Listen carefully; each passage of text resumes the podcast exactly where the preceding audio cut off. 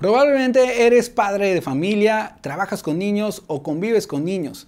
Cual sea que sea tu caso, ahora sí que te voy a compartir unos tips para cómo ayudar a un niño a afrontar sus sentimientos. Yo soy Rodrigo Garcés y esto es Rodgard Coaching Juvenil.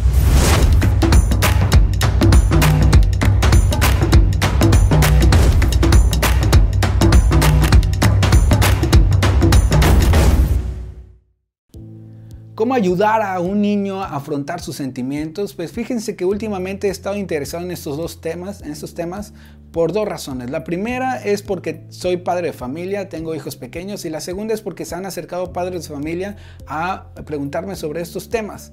Y creo que, eh, bueno, me he dado a la tarea de investigar, estudiar, y hay un libro que les voy a recomendar y se los voy a poner en mis comentarios en mi canal de YouTube Ahí les voy a dejar el libro que la verdad se lo recomiendo mucho y que he sacado unos tips que los he puesto en práctica y realmente he obtenido buenos resultados. ¿Quieres saberlos? Pues vamos al primer tip. El primer tip es escuchar con atención. La verdad es que todos queremos sentirnos escuchados y cuando uno está escuchando eh, hay que poner atención como tal. Cuando hablamos con los niños, más bien cuando los niños nos están compartiendo algo, el primer paso que yo recomiendo siempre es agacharnos, estar a su nivel, estar a su altura, para crear esa empatía, por así llamarlo. Y a partir de eso, a veces luego cuando estamos escuchándolos, estamos escuchando distraídamente. Y no, tenemos que escucharlos con atención, dejemos el celular, dejemos la tele y pongamos atención. Y basta a veces con un simple silencio solidario para que el niño eh, se sienta realmente escuchado, para que el niño era lo que necesitara, que él exprese lo que está sintiendo en ese momento. Y bueno, yo te recomiendo eso, que a veces no no tengamos que estar contestando exactamente a lo que ellos nos están comentando. Simplemente con un silencio solidario basta. El segundo tip es reconocer los sentimientos. Puedes ayudarle a un niño a reconocer los sentimientos a través de unas palabras, ya sea el ajá, ya veo, ok, eh, y esas palabras, aunque sean así significativas, si van, si van ahora sí con una actitud propicia, les van a ayudar a los niños no solamente a que explore esos sentimientos y explore esas eh, sensaciones, sino también va a ayudar a que de alguna u otra manera ellos encuentren una solución. Y vamos con el tercer tip, que es dar nombre a los sentimientos. Los niños no necesitan que estemos de acuerdo con los sentimientos, más bien lo que necesitan es que le reconozcamos los sentimientos. A veces el hecho de cuando un niño está llorando, por ejemplo, cometemos luego el error de estar, diciendo, no, no llores, ¿no?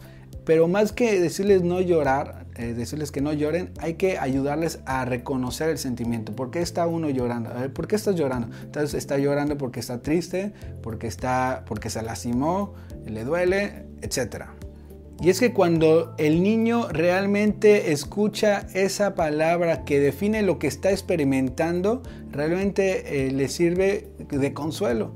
Y sobre todo, al menos ha eh, ha de decir en su inconsciente, bueno, al menos alguien me ha reconocido lo que estoy sintiendo en mi interior. Y el cuarto tip es conceder a los niños sus deseos en la fantasía. Cuando un niño requiere algo y no está disponible, normalmente los adultos caemos en, explicarles lógicamente. Sobre todo los varones, los hombres somos muy lógicos, las mujeres son más emocionales, pero los hombres y en general los adultos damos explicaciones lógicas y obviamente en lugar de, calmar la situación, a veces se sale de control y los niños se ponen peores. En este caso, lo que se recomienda es que poder, poder solucionar, o en este caso conceder las cosas eh, de manera que en fantasía. Y bueno, para ello les voy a contar una experiencia que tuve hace poco con mi hijo de tres años, que él, bueno, ya se le iba a poner ya el uniforme cuando él empieza a llorar porque quería irse de pijama, con pijama a la escuela. Entonces yo le dije, no, pues tienes que eh, no puedes irte en pijama, tienes que irte con el uniforme. Obviamente ahí es una respuesta muy lógica y bueno, obviamente se, salió de control el asunto, pero me acordé de este tip y entonces empecé a, con él, decirle, mira, ¿sabes qué? Está sucia, es sucio tu pijama, entonces lo que tenemos que hacer en primer lugar es lavarlo. Entonces empecé yo a simular que estaba ya lavando su pijama y obviamente eh, teníamos que apretar, en ponerle la ropa en la lavadora, apretar el botón y obviamente cuando, está apretando, cuando estaba apretando el botón, pues les hacía cosquillas, etcétera, ¿no? En todo eso le estaba ya poniendo ya el uniforme, pero en ese simulacro de lavar la ropa, en esa fantasía de concederle de que ya la ropa estaba ya limpia, pues eh, este, mi hijo pues ya se estuvo tranquilizando y al final empezamos a ya a cambiar de tema y bueno, ya él estaba eh, ya listo con el uniforme y bueno, ya le dije, bueno, vamos ya a desayunar y bueno, se tranquilizó la cosa, ¿no?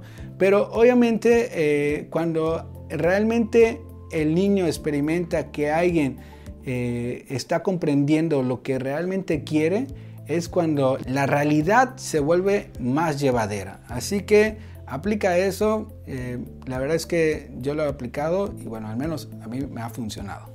Y bueno, hasta aquí este video y bueno, todos estos tips que te he compartido lo he sacado de un libro que como ya te he mencionado voy a dejar todos los datos en los comentarios para que tú realmente investigues más sobre estos temas si te interesa más aprender sobre cómo pueden ellos afrontar los sentimientos de los niños, pues ahí te dejo todos los comentarios.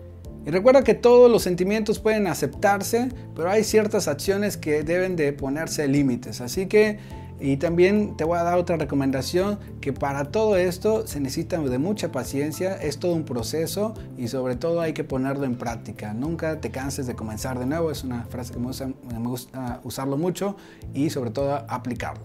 Pues bueno, hasta aquí el video y por lo pronto cuídense, pásenla muy bien y seguimos en contacto. Adiós. Si te gustó este video, dale like, compártelo con tus amigos y suscríbete a mi canal recordando que hay que poner la campanita para que te notifique cuando suba un nuevo video. Síguenos en las redes sociales Instagram y Facebook.